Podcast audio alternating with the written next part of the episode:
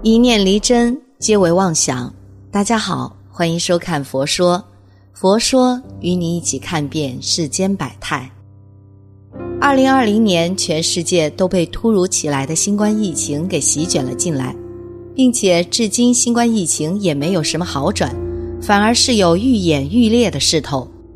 一波未平，一波又起的全球疫情，真是让人揪心呢。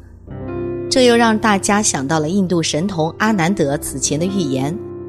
印度神童六月十六日最新预言透露，六月二十日后可能发生的事，并大胆指出下一波疫情爆发的国家和时间点。阿南德自从二零一九年准确预言了新冠病毒的爆发后，越来越受瞩目。在病毒疫苗大面积接种、疫情出现缓解之际。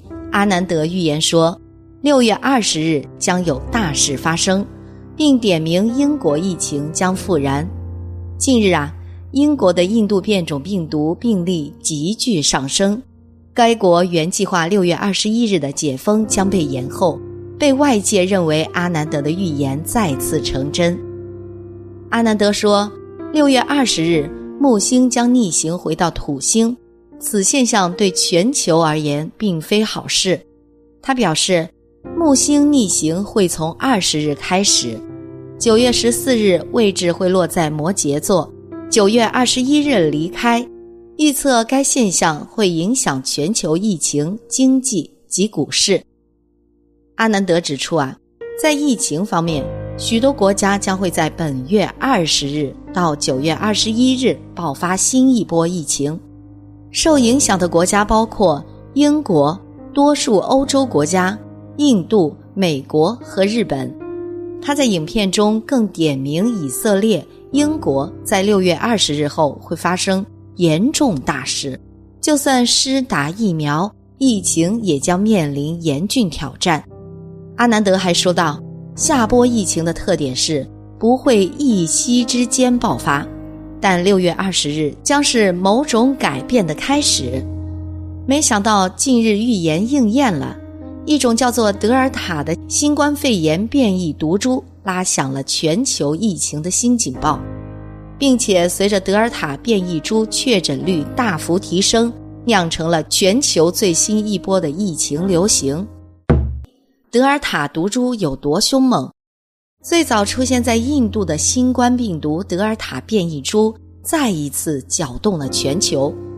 世界卫生组织总干事谭德赛公开表示，德尔塔变异毒株是迄今发现的传染性最强的新冠病毒，已有至少九十二个国家和地区发现了这种毒株，且正在未接种疫苗的群体中迅速传播。从中国的这轮疫情看啊。在印度最早出现的德尔塔病毒变异株的传染性和传播能力显著增强，潜伏期或者传代间隔都缩短了，在短短的十天内就传了五六代，病毒的传播速度在加快。根据新闻报道，广州警方在对一起四代重点病例接触追溯过程中发现，第三代接触者与第四代接触者。仅用十四秒就完成了传播。根据警方公布的监控画面显示，黄某就曾与卢某在用餐时，两人分别进入卫生间，双方在无接触肢体情况下，十四秒就完成了病毒传播。随后，警方还补充道，在同一环境下，十四秒就完成病毒传播，是本轮疫情接触时间中最短的。德尔塔变异毒株的迅速传播，已经导致多个国家和地区的疫情反弹。欧洲疾控中心最新发布的风险评估显示，预计该毒株今年八月将成为欧盟和欧元区流行的主要毒株，感染率或达到百分之九十。任何松懈都可能导致所有年龄段感染人数激增，重演去年秋季的局面。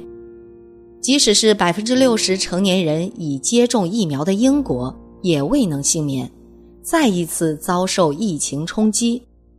英国卫生和社会保障部六月二十六日公布，英国当日新增新冠肺炎确诊病例一万八千二百七十例，累计确诊四百七十一万七千八百一十一例。目前，英国的每百万人口的感染比例居全国之首，超过美国和印度。据英国医院的统计数据显示啊，此次确诊的病例整体呈年轻化趋势，百分之九十九的确诊病例都是感染了德尔塔病株。面对新一轮疫情，英国首相约翰逊表示，今年夏天仍将是个难熬的夏天。印度出现了升级版德尔塔，新冠病毒不断的发生变种，逐渐让印度逐渐成为了名副其实的毒窝。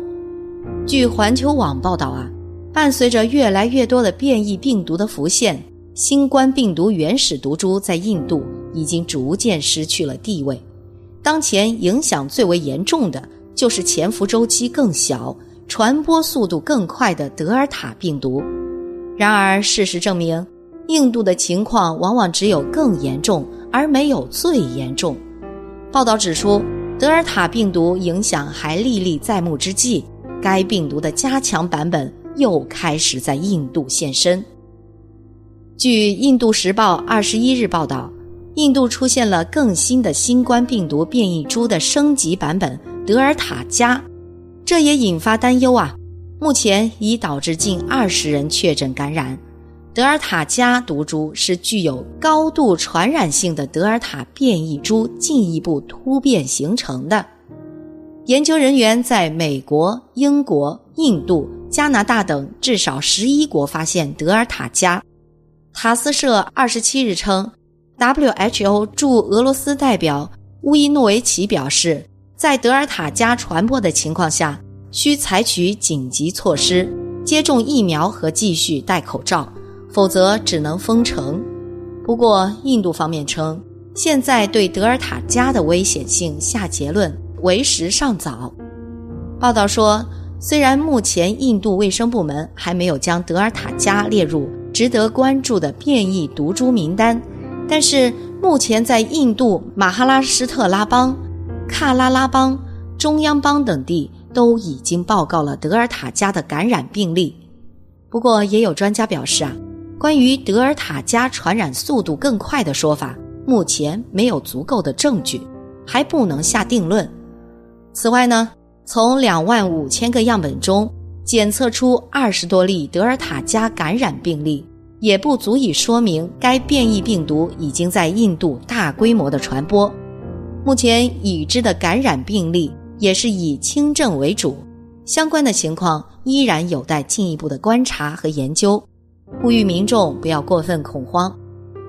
尽管最近一段时间以来呀，印度国内关于疫情感染的速度有了些许缓和的迹象，但是各种新型变异病毒的出现，非但没有让印度的情况看起来有所好转，反而是变得越来越严重。值得注意的是。即便是到了危难关头，印度对疫情的重视程度还是没有想象中的深刻。据有关媒体报道啊，印度多地区皆已经开始逐渐放松对严格防疫措施的实施，其中包括商场、酒吧以及餐馆等公共场所，都已经伴随着防疫措施的放宽而重新恢复正常营业。不知道预言闻名的阿南德有没有办法把印度从苦海中救离呢？各业是因为有各因，共业是因为有共因。社会不好，造恶业的人很多，其实这就已经是大劫难将来的一个前兆。幸好真正积功累德的人也有，所以还是有佛菩萨护持，稍微稳住了劫难。我们人类不至于损失惨重。如果这个地方没有人积功累德，我们的前途就不堪设想了。这些事情我们自己心里明白就好。所以遇到真正的同参道友，我们要劝勉他努力修学，化恶为善，化迷为悟。虽然业报有共业，有别业。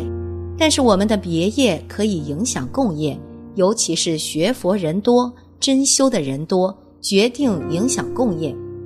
现在世界人口太多啊，容易发生战争，尤其是贫富不均，大多数人生活在这个世间怨天尤人，这个是非常之可怕的。在今天这个世界，拥有核子武器的国家逐渐增多，全世界伦理道德的观念堕落，这就可怕了。局势之变化，没有人预测得到，真是瞬息千变。就像这个疫情。本来大家都松了一口气，现在就又都提上去了。我们知道，眼前这个状况，对于佛法的修学就不能不认真。现在这个时代呀，天灾人祸，这个劫难，诸佛菩萨都救不了，众生业力所感呢。我们与众生有共业，但是共业里面有别业，别业是个别修行。个人认真修行，这是别业，可以免除灾难。我们知道啊，在一个很大劫难之后，也有一些人能够幸免。凡是能幸免于大难的人，都是有福。俗话说：“大难不死，必有后福。”他没有福，他怎么能逃得过灾难呢？众生的共业没有法子挽回，共业里面有别业。别是个别，这是值得我们特别珍惜的。你真正发心，真正依教修行，那你就是菩萨。菩萨往事，菩萨住在这个地区，十方诸佛护念，龙天善神护持，这个地方就有福。在大劫难里面，这个地方可以免除灾难。好了，今天的节目呢就到这里了。希望此次相遇能给大家带来收获。如果你也喜欢本期内容，希望大家能给我点个赞，或者留言分享、订阅。感谢您的观看，咱们下期节目不见不散。